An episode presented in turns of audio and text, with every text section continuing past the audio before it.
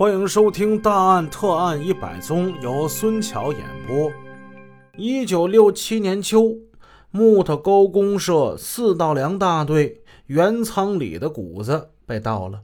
马玉林和他的学生付金才前往侦查，在盗梁现场，马玉林发现作案者是两个人，一个穿压底棉乌了鞋，一个是穿布鞋，都有个四十来岁。足迹清晰，二人立即追踪。马玉林就说：“呃，小付啊，你你在前边啊。”他想锻炼一下这个年轻的学生。好，付金才心领神会，顺着足迹追了下来。一路上，凡是足迹清楚的地方，马玉林都让小付站在前面追。如果是小付真的找不出来了，受阻了，足迹消失了，这时候就由他师傅老马来继续往下追。师生二人就这样反复交替，最终他们顺着脚印儿追进了一个村子。眼看是大功告成，小付心里是暗暗高兴。可是，正当他顺着那布鞋走进一家农舍的时候，又发现那足迹离开了农舍，往东一拐，向村子后边的山上走去了。老师啊，你你看这个，小付犹豫了。马玉林沉思片刻，哎，别着急，你再看看那个棉雾了鞋。雾了鞋是什么呢？大家可以上百度上找一找啊。这是东北独有的一种鞋，现在是真看不见了。小付领命。师傅让找棉雾了鞋就找吧，他就顺着棉雾了鞋的足迹追了下去。可是奇怪的事又发生了，那个足迹也是同样拐向了村后的大山。不同的是，这个脚印它往西。老马好像也是意识到了什么，但没有说破。想了想，毅然说道：“走，盯住那个穿布鞋的，咱们也上山。”小付抬了抬头，望了望山。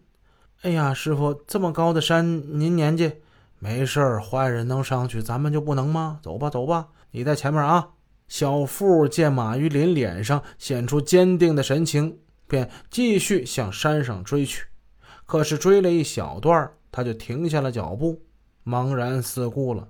原来这是一座石头山，这山上。到处光秃秃的，很难留下足迹。没过多一会儿，小付掉线了，跟丢了。他只好等着师傅上来。马玉林岁数大，比他走得慢，艰难地跟了上来。虽然在大半辈子的放羊生涯之中，他爬了不知道多少山，走了多少崎岖不平的山路，可是岁月不饶人呐。老马岁数大了。此刻再爬这么高的山，着实感到吃力了。不过他还是跟上来了。哎，小富啊，怎么不走了？小付面露难色。师傅，足迹没了。怎么就没了？那不可能是的吗？马玉林手指石头上的一块青苔。你看，这个地方这么偏，他没有人来，那青苔怎么能划破皮呢？那肯定是那坏蛋给踩的呀！小付顺着马玉林手指的方向望去，果然在一块青苔上有轻微的脚踏痕迹。小付脸一红，继续向前追。可是又追了一会儿，他又停下来了。又咋了？马玉林走近看，师傅足迹又没了，这回可是真没了。马玉林低头寻找。果然，山石上不仅没有足迹，这回连青苔也没有了。马玉林也不禁是皱起了眉头，他弯下腰，在地上仔细的观察。忽然，他惊喜的叫道：“来，小付，过来看这儿，看这儿！”小付赶紧走上前。只见这马玉林向地上伸出这粗糙的手指，像剪根针似的，小心翼翼地在地上捏起来个什么东西，放在手掌上。小付看清了，那是两颗圆滚滚的谷粒儿，看见没有？哎，这谷子粒儿啊，就是那个穿布鞋那个坏蛋鞋上掉下来的，这就是他的足迹啊！没错。继续追。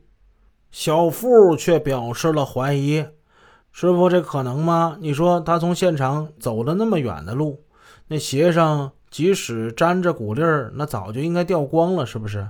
还能翻山越岭到这么远才掉？”“嗯，你说的呢有理。不过呀，你这人只知其一，不知其二。我在现场上就看出来了，那个穿布鞋的家伙呀。”他鞋底上打了个前掌，那个前掌啊胀开了，这骨粒儿就是被他带进前掌里边的，所以才能带出来这么远。听了这入情入理的解释，小富从怀疑变为赞同了。他望着马玉林那深邃而炯炯有神的眼睛，心中不禁赞叹：一个六十多岁的老人，居然还能在这崎岖不平的山路之上。还能发现这么两颗小小的骨粒儿，这是一双什么样的眼睛啊？名不虚传呐，神眼！小夫，你知道这两个家伙的为啥上山吗？哈，这可是他们的一个大阴谋啊！是什么呀，师傅？这俩家伙呀，这是甩宗呢，想迷惑我们，把我们骗过去啊！事实上呢，他们就住在刚才那个村里。你看吧，等我们下了山，他们准再回村里。哎，这两个鬼家伙！哼！傅金才听了，这时才恍然大悟。在马玉林的指点之下，他继续追踪。果然，那个布鞋的足迹下山后，嘿，又拐回村里去了。他们二人继续在村外追踪。不久之后，又发现了那个棉误了鞋的足迹。最后，这两趟足迹分别进入了两家农舍。经过传唤，这两个人最终承认了偷盗大队原仓谷物的行为。此二人身份特殊啊，他们一个是土改时的农会主席，还有一个是村长。他们合谋干这偷盗的勾当。如果不是马玉林给他追踪到家，人们是很难怀疑到他们两个身上的。他们交代，把粮食偷回来之后交给家人，又故意分头上山。他们以为这种方法可以迷惑住马玉林，没想到被马玉林给看穿了诡计，丑事败露，公职也给撤了。人们齐声称赞马玉林宝刀未老，锐气不减。本集已播讲完毕，感谢您的收听，下集见。